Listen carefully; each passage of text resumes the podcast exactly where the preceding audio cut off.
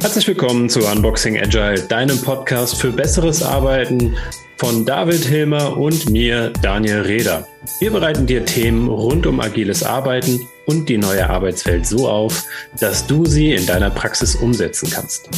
Und apropos Praxis habe ich heute einen Gast, und zwar den Dennis Willkommen. Ich habe ihn jetzt nicht Willkommen geheißen. Ich meine, den Wortwitz hat er bestimmt tausend Millionen Mal gehört, sondern er heißt tatsächlich Willkommen.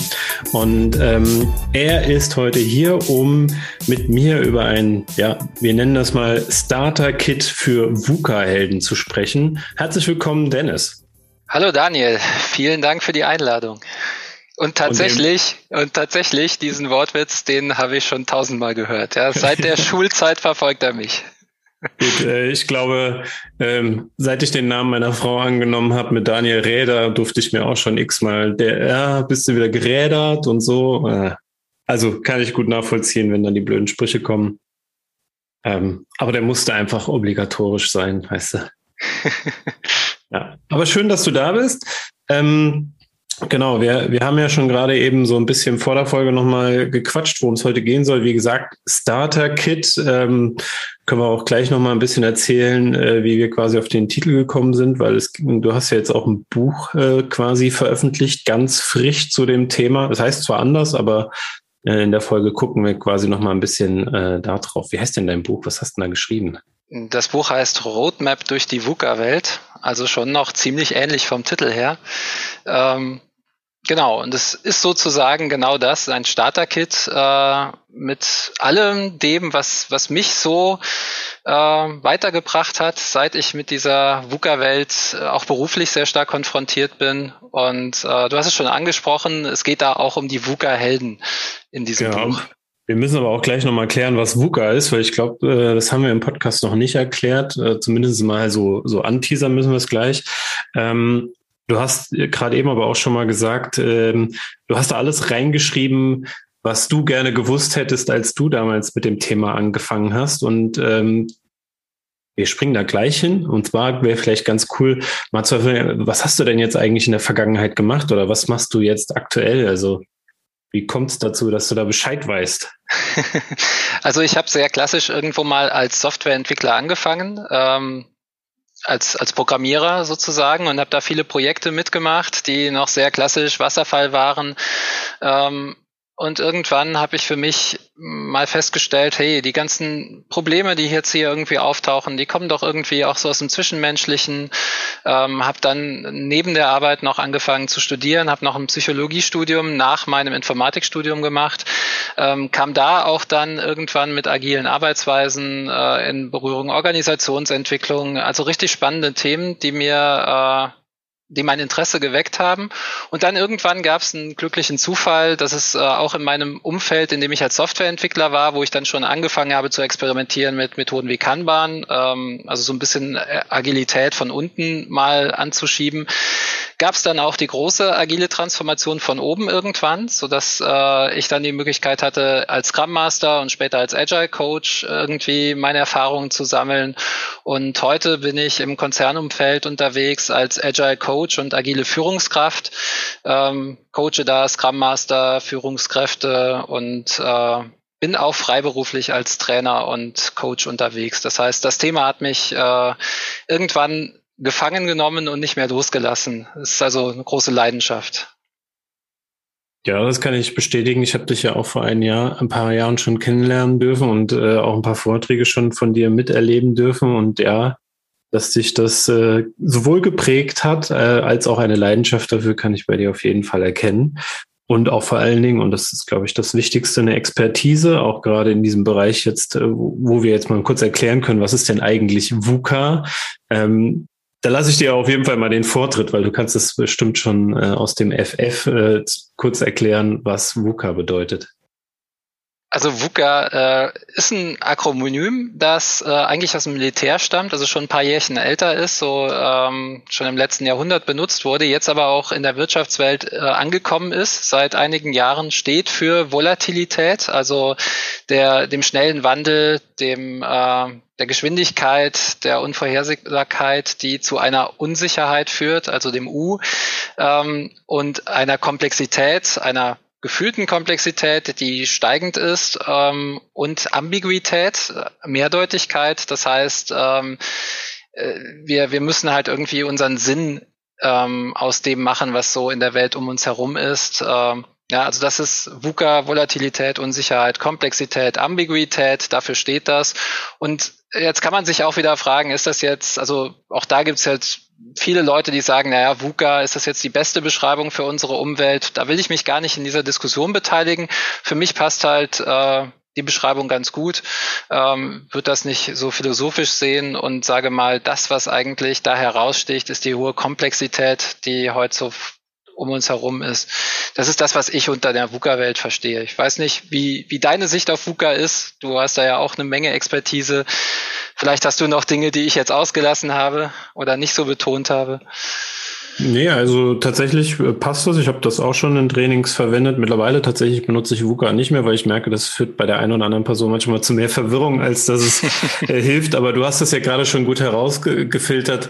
Eigentlich ist tatsächlich innerhalb dieses äh, VUCA-Begriffs die Komplexität irgendwie die, die spannendste, obwohl ich persönlich auch die Ambiguität gar nicht so unwichtig finde. Also diese Mehrdeutigkeit, dass, dass es halt nicht die eine Antwort gibt, sondern eigentlich viele verschiedene Sichtweisen und ähm, da man immer gucken muss, was, was bedeutet das eigentlich gerade für unseren Content. Also finde ich gut. Und ähm, noch besser finde ich, dass du dir echt überlegt hast, ähm, ich weiß gar nicht mal, wann du angefangen hast, an dem Buch zu arbeiten. Ich erinnere mich noch, aber du hast mir irgendwann mal auch eine Mail geschickt mit so einer, so einer ersten Arbeitsprobe. Ich weiß nicht, ob du dich noch erinnerst. Ähm, ich habe tatsächlich da ja schon mal den ein oder anderen, die Passage draus gelesen. W wann hast du damit begonnen nochmal? Ich habe äh, im Januar 2019 habe ich angefangen damit. Also es ist ein Projekt, das ein bisschen gedauert hat und äh, jetzt ja diese Woche am Montag dann endlich äh, auch den Abschluss, den ersten Abschluss gefunden hat, sage ich mal, mit der Veröffentlichung. Ähm, also hat mich schon einige Zeit äh, beschäftigt dieses Projekt. Ja, kann ich mir gut vorstellen. Vor allen Dingen, weil äh, den, den Teil, den ich ja schon mal dann sehen durfte, habe ich auch gesagt, ey, cool, was er da zusammenfasst. Das mal, vieles kannte ich davon zum Glück ja auch, was immer beruhigend ist. Dann weiß man so, man liegt nicht völlig falsch, wenn andere da auch äh, in der Thematik drin sind. Und zum anderen ähm, konnte ich diesen Gedanken, den ich vorhin ja von dir aufgegriffen habe, dieses, das hätte ich auch gerne schon früher gewusst, ähm, total gut greifen. Ähm, und fand das schön so auf den Punkt gebracht und würde dich einfach mal fragen wollen, was, was sagst du denn, wenn du vielleicht heute einem jungen Scrum Master oder einer jungen Scrum Masterin begegnest, ähm, was versuchst du denen so zu vermitteln? Oh, das ist eine gute Frage. so, äh, naja, also ich glaube, es ist sehr wichtig, ähm, dass man eben so ein bisschen eine Methode schon kennt und die Methode auch beherrscht. Ja, das ist ja so immer das, wo man mit Scrum eigentlich irgendwo anfängt. Aber die Methode ist letztendlich nur irgendwie ein Werkzeug, äh, das ich nutzen kann, das mir hilft in einem gewissen Kontext. Und da ist so viel mehr dahinter. Und diese Methoden, die haben, äh, die haben einen Sinn und Zweck. Die sind mit die meisten Methoden, sage ich mal, mit einem äh, mit sehr viel Sachverstand auch äh, entstanden. Also die kann ich an vielen Stellen nutzen. Aber da, wo es wirklich anfängt, äh, komplex zu werden und äh, ja die VUCA-Welt in ihrer vollen Pracht zuschlägt, ähm, da muss ich halt auch ja irgendwann lernen, ähm, dass die Methoden da nicht die Antwort auf alle Fragen geben.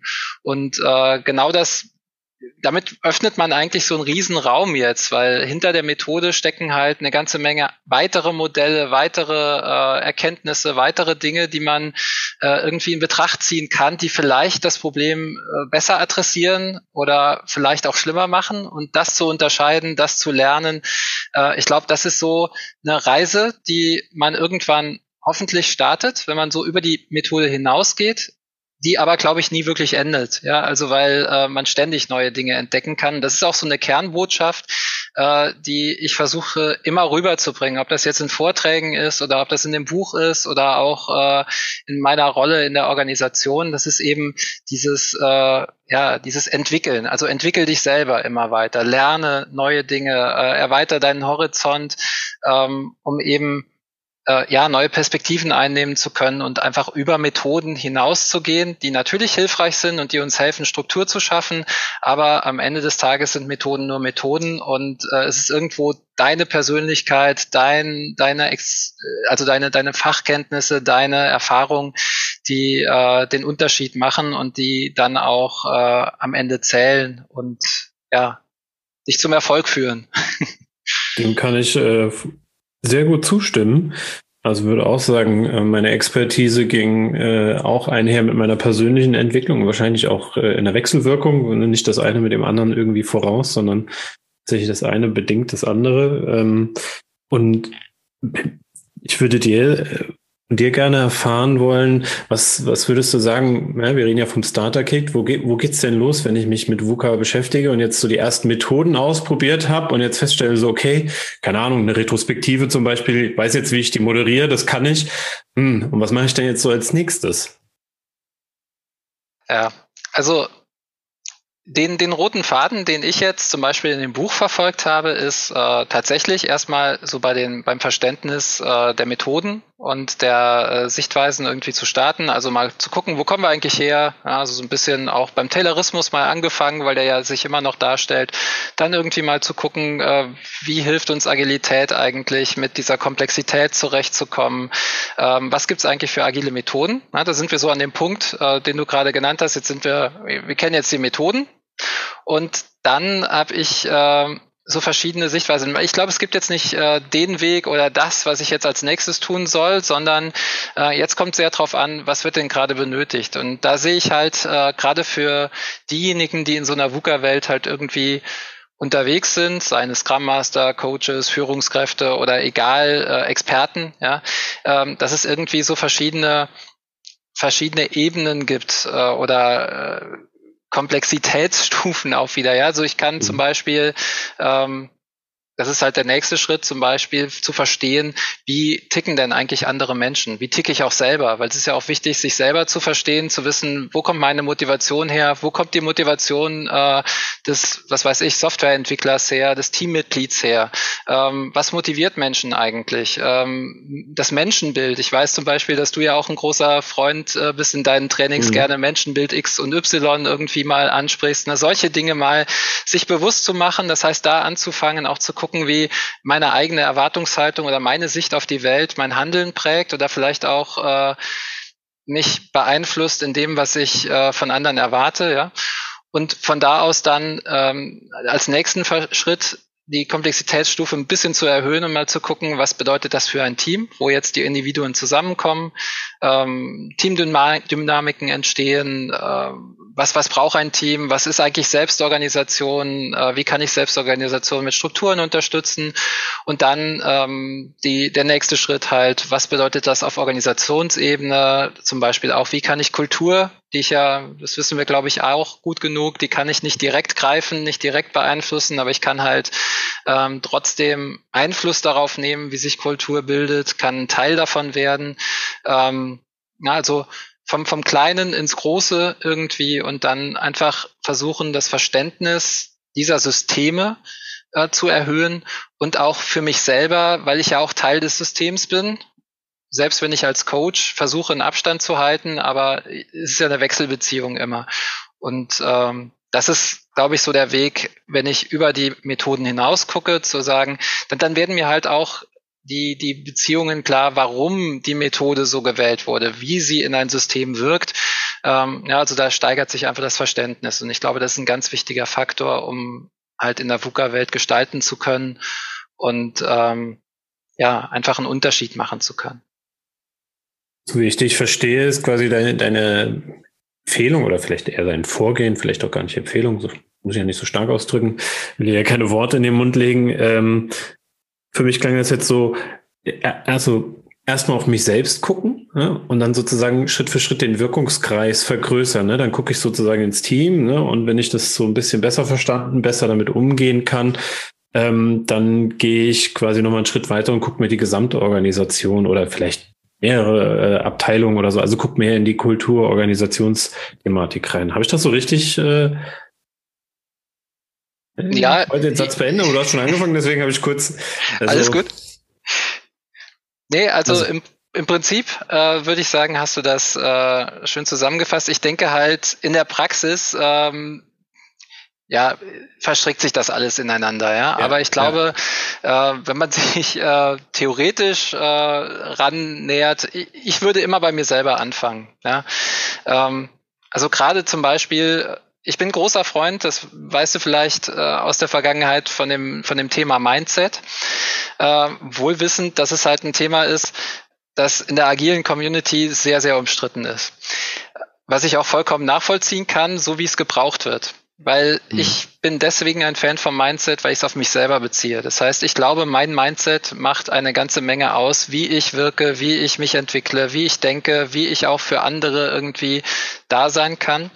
Ähm, und deswegen ist für mich Mindset ein, ein wichtiges Thema. Ähm, hat dementsprechend auch Auswirkungen nach draußen, also in Teams und in die Organisation, aber beginnt eben immer bei mir. Und ich muss irgendwie ein Verständnis von meinem Mindset, also ich möchte niemandem sagen, was er oder sie tun muss, aber für mich war es wichtig, erstmal mein Mindset zu verstehen und auch zu verstehen, wo meine Grenzen liegen. Und äh, um, um zu verstehen, warum ich vielleicht auch noch nicht in der Lage war, äh, einem Team weiterzuhelfen oder warum mich gewisse Dinge auf Organisationsebene halt so leicht aus der Bahn geworfen haben.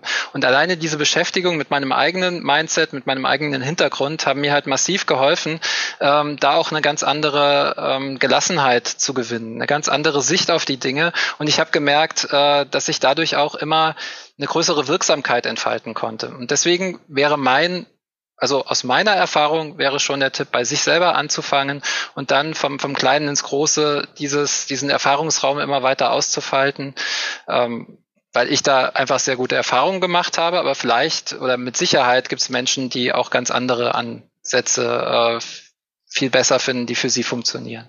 Mhm.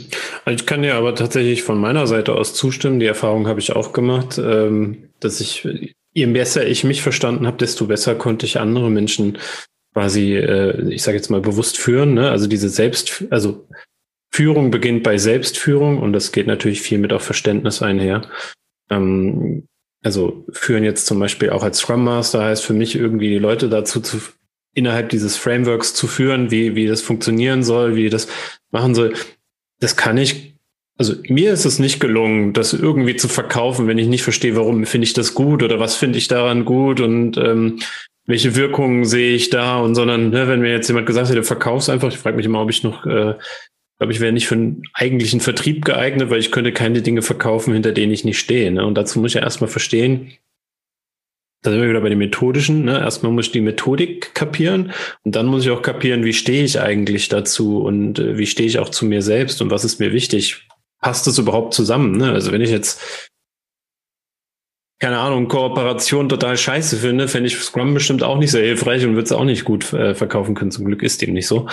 Ähm, sonst wäre irgendwie doof. Aber ja, kann, kann ich gut verstehen. Und ähm, Hast du da irgendwie einen Tipp, wenn, wenn jetzt jemand äh, sagen würde, okay, äh, habe ich verstanden, was, was Dennis und Daniel hier gerade besprechen. Ähm, wie kann ich denn damit anfangen, mein, du hast es jetzt Mindset genannt, äh, mich mit meinem Mindset auseinanderzusetzen? Hast du da eine irgendeine Empfehlung oder Idee? Ja, ähm, in, in meinem meinem Leben hat es einen großen Unterschied gemacht. Ich bin vor ein paar Jahren auf ein ähm, Modell gestoßen, ähm, das ich erstmal abgelehnt habe, überhaupt nicht gut fand, das ist das Modell der Ich-Entwicklung. Ähm, das ist ein Stufenmodell und, und beschreibt, wie Menschen sich ihr Leben lang entwickeln. Ja, geht auch so ein bisschen in diese Richtung, was man vielleicht kennt, so Fixed und Growth Mindset, ja, also immer diese kontinuierliche Weiterentwicklung. Aber dieses Modell ist halt sehr gut erforscht, wissenschaftlich erforscht und gibt auch konkrete Anreize, wie ähm, wie man sich da in diesen Stufen entwickeln kann. Und das Interessante an diesen Stufen ist, dass die wirklich einen Unterschied machen, einen qualitativen Unterschied, was mich auch am Anfang sehr abgestoßen hat, ja, weil äh, man ist es irgendwie so gewöhnt, äh, Persönlichkeitsmodelle, die sind immer, ja, der eine ist halt introvertiert, der andere extrovertiert. Das sind irgendwie, ähm, die stehen einfach gleichbedeutend nebeneinander. Diese Stufen, dieses Stufenmodell der Ich-Entwicklung zeigt halt tatsächlich jede weitere Stufe, die ich erreiche, die, die gibt mir mehr Kapazität. Also ich habe mehr Handlungsoptionen, ich habe einen neuen Blick auf die Welt, ich äh, kann anders mit der Welt interagieren, ich kann Komplexität anders managen, ähm, also ich kann mehr Dimensionen einbeziehen, ich kann eher stärker differenzieren. Ich, es fällt mir mit Stufe zu Stufe leicht, leichter. Mhm. Und äh, dieses Modell beschreibt halt auch sehr schön äh, gewisse Grenzen und ähm, aber auch, wie kann ich über diese Grenzen hinausgehen. Und ich habe mich da am Anfang sehr theoretisch angenähert, habe dann auch äh, Weiterbildung in dem Bereich gemacht und habe auch selber damit gearbeitet. Und äh, mir hat es was massiv geholfen für die eigene Entwicklung. Aber es zeigt eben auch, ähm, gerade, sag ich mal, für solche Themen wie Selbstorganisation, so Dinge wie Führung, Führungserfolg, dass, äh, dass es da wirklich klare Evidenz für gibt aus der Wissenschaft, aus der Forschung, dass man eben sagt, na, du kennst vielleicht dieses Leadership Agility Modell, da gibt es auch ein, ein, bekanntes Buch, das in der agilen Community ganz äh, bekannt ist. Es basiert auf dem gleichen Modell, das eben zeigt, hey, wir brauchen in Zukunft eher Catalyst Leader, also diejenigen, die halt in der Lage sind, Leute zu integrieren, äh, die über Sinn und Zweck, über Visionen führen und nicht mehr durch Command und Control, wie so der klassische Expert Leader oder äh, die Manager, die mit Zielvereinbarungen und so führen. Ja, also das heißt auch da, ähm, das, das hat irgendwie auch seinen Eingang gefunden in, äh, in diese ganze agile Community über zum Beispiel dieses Leadership Agility Modell. Und für mich war das persönlich ein, ein ganz großer, äh, ganz große Erkenntnis, als ich mich irgendwann mal wirklich darauf eingelassen habe. Äh, ich habe so viel gelernt und vor allen Dingen hilft es mir auch, äh, Dinge zu verstehen und Menschen nicht mehr zu überfordern, ohne zu werten oder in Schubladen zu packen, was bei Stufenmodellen immer eine Gefahr ist. Also mhm. ähm, das äh, da gibt's ja ganz viele. Es gibt ja verschiedene Stufenmodelle, die auch eher so ein bisschen in die Ecke Esoterik zu, zu, zu stellen sind. Aber dieses Modell ähm, hat mir wahnsinnig weitergeholfen und äh, auch eine gewisse oder eine, eine sehr starke wissenschaftlich. Also ich bin ein sehr rationaler Mensch. Ich komme, äh, interessiere mich dann auch äh, für die wissenschaftlichen Hintergründe und das ist halt komplett erklärbar, komplett empirisch überprüfbar. Von daher war das ein wirklich wichtiger Punkt für mich. Und das wäre für mich auch so der, der Rat. Also äh, man kann sich damit erstmal selber beschäftigen oder dann auch, es gibt ausgebildete Coaches, die auch äh, an dieser Ich-Entwicklung eben ganz gezielt mit dir arbeiten können. Und ich glaube, das ist ein extrem wichtiger Schritt, äh, um das eigene Mindset zu erweitern, weil eben eine neue Perspektive auf die, die Welt, die ähm, ja, mir auch erlaubt, mit Komplexität ganz anders umzugehen, meine, meine Fähigkeiten da erhöht. Ich glaube, das ist gerade in der VUCA-Welt etwas, äh, das wir alle gut gebrauchen können. Klingt spannend. Ähm, du hast es ja schon gesagt. Äh, Reifemodelle, also so Reifegradmodelle sind nicht zwar, sind nicht immer beliebt. Ich zähle zu den Leuten, die da auch immer sehr schnell skeptisch werden, wenn es um Reifegradmodelle geht. Deswegen, ähm, ich kenne diese Ich-Entwicklung tatsächlich nicht äh, so bisher. Das klingt aber interessant, wenn ich mir das angucken wollen würde. Hast du da einen Link, den wir irgendwie in die Shownotes tun können? Oder ist das ein Buch? Oder wie, wie, wo finde ich das? Ja, äh, da können wir einen Link in die Show Notes packen. Es gibt in Deutschland, wir haben das Glück, äh, den Dr. Thomas Binder ähm, in Deutschland zu haben, der einer der führenden Experten auf dem Gebiet auch weltweit ist. Ähm, ich habe bei ihm eine Ausbildung gemacht, Weiterbildung gemacht. Ähm, zum Beispiel habe ihn also persönlich kennengelernt. Das ist ein, äh, der ist super fit auf diesem Thema. Äh, der hat auch eine Webseite, da kann man sehr viel über dieses Thema nachlesen mit vielen Interviews. Er hat auch ein Buch dazu geschrieben, die äh, in der deutschen ähm, ja, Bücherlandschaft gibt's da noch relativ wenig zu aber im englischsprachigen Raum äh, wirklich sehr viel. Da gibt's äh, sehr viel äh, gute Literatur. Das sind so äh, Koryphäen wie Jane Loevinger, Robert Keegan, die sich damit beschäftigt haben. Also wenn man danach googelt, da findet man schon sehr viel. Oder man liest mein Buch, da habe ich zumindest mal äh, einführend, äh, also dieses Thema zieht sich auch dadurch, weil äh, es halt irgendwie Einfluss auf viele Bereiche hat, haben kann. Ähm, da ist zumindest mal eine kurze Einführung zu dieser Thematik drin und eine Menge Literaturhinweise, um sich weiter quer durchzulesen. Gut, aber dann nehmen wir schon mal deine äh, Literaturhinweise, die du jetzt mit uns teilen kannst, äh, in die Shownotes auf. Und für alle, die sich quasi für die Ich-Entwicklung jetzt interessieren, können da mal reinschauen. Aber das war jetzt sozusagen ja die Ebene Menschen verstehen, beziehungsweise mich selbst verstehen. Und wir hatten ja noch die Ebene Teams verstehen. Ne? Was, was hast du da irgendwas, wo du sagst, oh, du hast jetzt dich mit dir selbst beschäftigt oder vielleicht kommst du auch aus einer anderen Richtung, hat mir ja gesagt, ne? vielleicht will jemand direkt auf der Teamebene ansetzen, warum auch immer, und äh, sagt, boah, ich würde da jetzt irgendwie gern mich weiterentwickeln. Was hast du da irgendwas, wo du sagst, ja, guckt euch das mal an oder das ist hilfreich?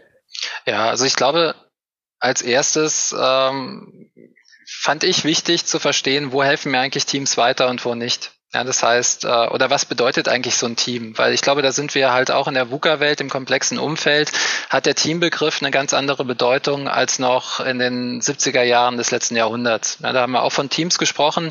Äh, das waren aber oftmals einfach nur Gruppen, die äh, irgendwie im selben Raum zusammensaßen und die hatten halt einen Team-Oberbegriff. Heutzutage äh, findet man ganz häufig wirklich Teams, die auch nur als Team ihr Ziel erreichen können. Also die einzelnen äh, Teammitglieder sind gar nicht in der Lage, das Ziel, das, das Ziel zu erreichen. Äh, und das stellt natürlich auch neue Anforderungen daran, wie baue ich solche Teams auf, welche Aufgabentypen sind in einem Team äh, halt bearbeitbar äh, wo habe ich wirklich einen Vorteil davon, weil natürlich auch Teams immer Reibungsverlust haben. Also ich bringe Menschen zusammen, die alle irgendwie ihre eigene Sichtweise mitbringen, ihre eigene Expertise und es gibt auch immer Reibung. Das heißt, auch wenn ich das im Unternehmenskontext mache, will ich ja irgendwas dafür haben. Ja, also ich, ne? Und das sich einfach mal äh, anzuschauen, wo helfen mir solche Teams, bei welchen Aufgabentypen. Das ist so ein Punkt. Also klar, gerade ja, bei komplexen Aufgaben da ist es eine riesen, äh, Riesenhilfe, solche Teams so aufzubauen, möglichst divers, mhm. möglichst crossfunktional, was ja auch in den Methoden, Frameworks wie bei Scrum zum Beispiel äh, eine Forderung ist. Und dann natürlich ähm, anfangen, äh, solche Teamdynamiken zu verstehen. Ja, also zum Beispiel das, was wahrscheinlich fast alle Hörer auch kennen werden, äh, so Tuckman, Teamphasen, also Norming, Storming, Forming, ähm, ja, jetzt habe ich wahrscheinlich schon genau die, die äh, Stufen durcheinander geworfen, ja, aber. For, for, forming, Storming, Norming, Performing. Performing, ganz genau. During, was die meisten immer wieder auslassen, aber ja. Genau. genau. Also, stimmt. Mit sowas mal anzufangen oder äh, dann auch vielleicht, um einem Team zu helfen, ähm, performanter zu werden, sowas wie fünf Dysfunktionen eines Teams, auch ein sehr bekanntes äh, Modell ähm, in diese Richtung, aber auch ein gewisses Gefühl für, für Selbstorganisation zu bekommen. Ja, da gibt's ja auch verschiedene, ich möchte jetzt nicht hier tausend Modelle in den Raum werfen, aber da gibt's schon äh, durchaus auch einige Modelle, die das irgendwie aufzeigen. Und auch da denke ich immer, so, so einen gewissen Werkzeugkasten an der Hand zu haben und verschiedene Modelle. Also wir wissen ja alle, glaube ich, auch, Modelle sind irgendwie immer, äh, oder alle Modelle sind falsch, aber einige sind hilfreich. Ja? Und manchmal hilft mir halt das eine Modell, irgendwas sichtbar zu machen und äh, einem Team zu vermitteln, manchmal ein anderes. Deswegen glaube ich, ist einfach so ein Grundverständnis, verschiedene Modelle. Ich würde da jetzt keins rausheben irgendwie, weil die haben auch alle wieder ihre Kritiker, weil eben Modelle immer nur einen Teil abbilden, aber einfach sich damit mal Ganz genau. Und da einfach mal zu gucken, was gibt's denn da eigentlich, immer mal wieder was ein bisschen Neues da sich anzuschauen, damit man einfach mit einem Werkzeugkasten unterwegs ist und auch für sich selber ein Verständnis hat, ähm, wo, äh, wo brauche ich jetzt das Team und wo kann ich auch meinem Team äh, irgendwie ja, ähm, gewisse Dinge ersparen. Also irgendwie, wo, wo, wo reicht's auch, wenn ich einfach mal ein paar Leute nebeneinander herarbeiten lasse, die sich ähm, nicht jetzt um die eine richtige Lösung irgendwie äh, streiten müssen.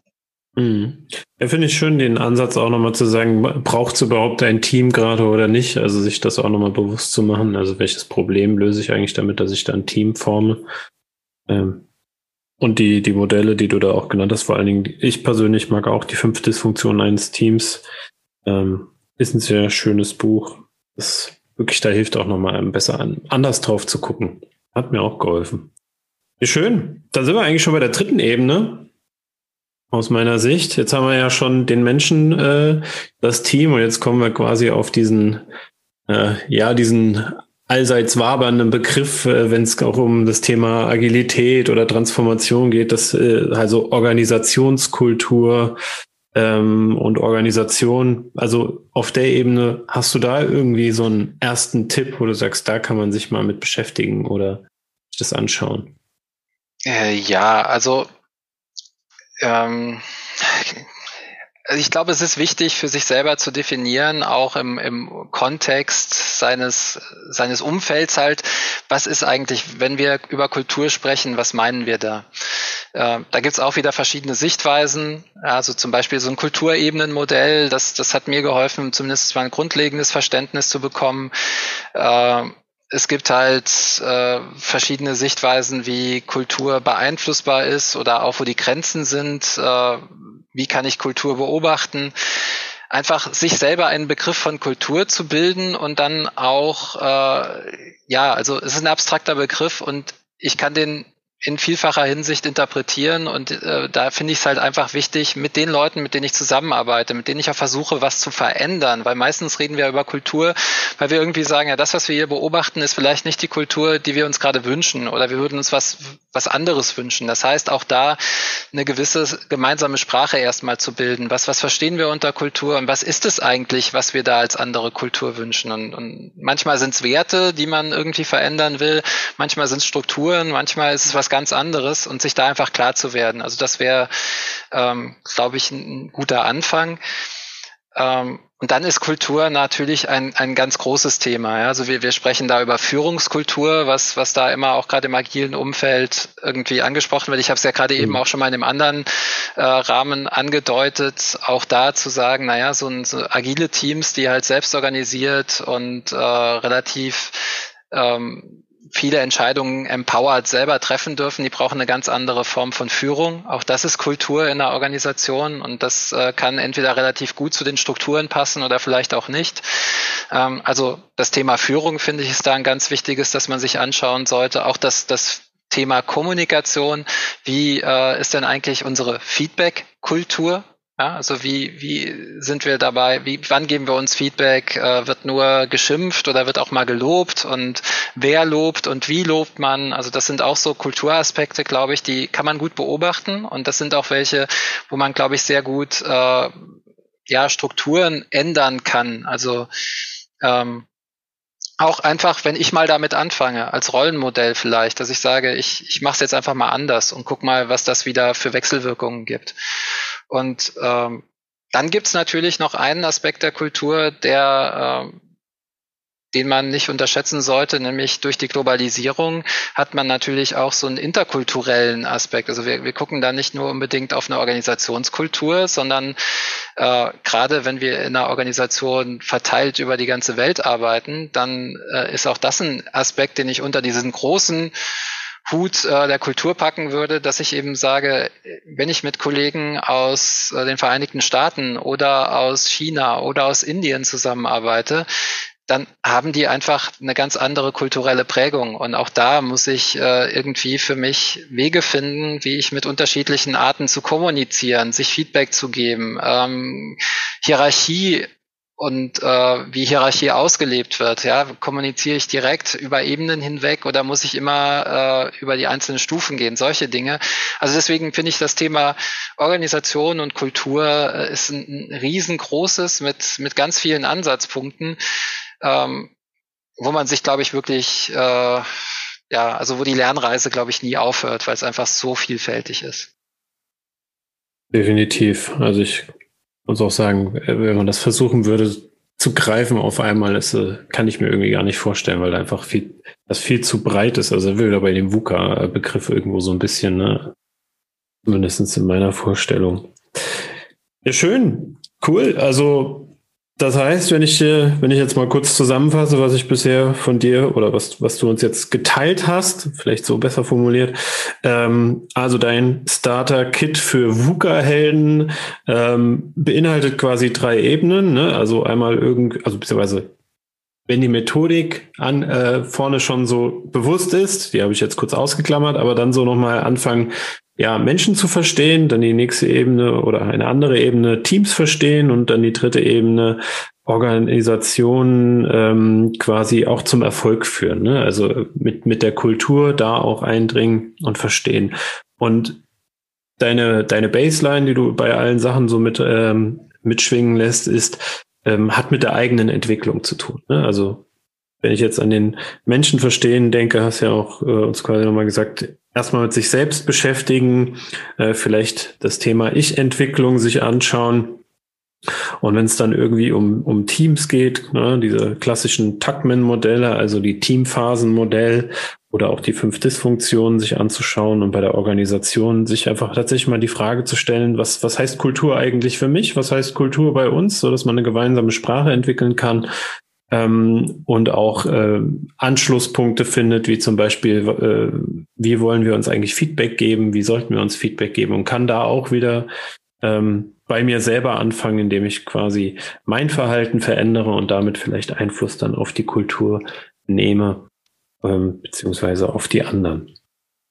Hast du irgendwas Wichtiges vergessen oder passt das so von der Zusammenfassung? Nee, das war eine sehr schöne Zusammenfassung, wie ich fand. Ja, also ich glaube, du hast äh, alles ähm, ja, wenn ich vielleicht eine Sache noch hinzufügen würde, Klar. dann ist das das Thema, ähm, sich selbst auch nicht so wichtig zu nehmen an der ganzen Geschichte. Also sich selber mhm. auch so ein bisschen, ähm, äh, also ich kenne es von mir selber, ich, dass man sich dann irgendwie, ja, ich weiß aber doch jetzt, ich, ich kenne jetzt folgende Modelle oh, und jetzt ja. funktioniert das hier nicht und wieso verstehen die das jetzt alle nicht? Ja, also auch da so ein, so ein Weg für sich selber zu finden, äh, da eben gelassener drauf zu reagieren und einfach mal auch so ein bisschen, ähm, ja, die Dinge sein zu lassen, also so sein zu lassen und sich selber ein bisschen zurückzunehmen, weil äh, wir haben alle irgendwie nicht die, die Weisheit mit Löffeln gefressen und können für uns so einen Absolutheitsanspruch haben. Aber ich, ich habe es bei mir deswegen auch wieder da immer wieder der Rückschluss an sich selber. Man hat manchmal so Tendenzen dann zu sagen, ey, aber ich wüsste es doch jetzt besser, warum macht das nicht einfach so?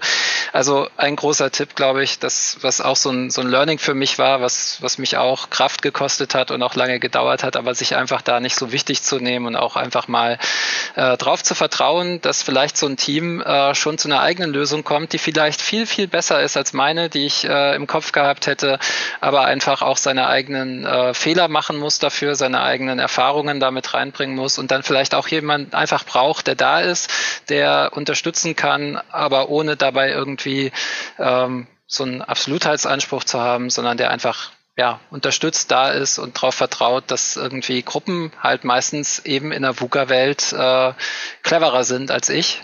Und äh, als ich alleine. Ja? Und deswegen mhm. ähm, einfach diese Gelassenheit auch irgendwie zu entwickeln und sich da nicht so wichtig zu nehmen. Oder sagst du was? Das ist, äh, das ist eine anstrengende Reise, finde ich. Absolut. Also richtig, ich weiß nicht, also ich spreche mal für mich, für mich, äh, ich weiß, ich bin da drin viel besser geworden als noch vor ein paar Jahren. Ich glaube, es wird aber, weiß gar nicht, ob die irgendwann enden wird, diese Reise. Wahrscheinlich genauso wenig wie unsere Lernreisen. Ja, ich glaube, da gibt es immer wieder so Triggerpunkte, wo man denkt, ach, ich weiß es doch jetzt gerade besser. Und dann im Nachgang man feststellt, oder ich feststelle, nee, hast du nicht besser gewusst. Beim nächsten Mal hältst du einfach die Klappe.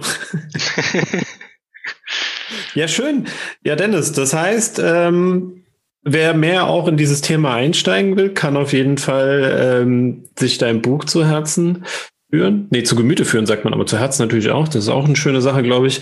Ähm, die, den Link zum Buch können wir auch auf die Show Notes packen. Und wenn jetzt dich jemand aber sagt, oh cool, äh, Dennis klang jetzt zumindest sympathisch, vielleicht sieht er sympathisch aus. Ich meine, die können dich nicht sehen, im Gegensatz zu mir gerade alle, die zuhören. Äh, er sieht auch gut aus, das kommt noch dazu. Und, äh, und sympathisch auch noch.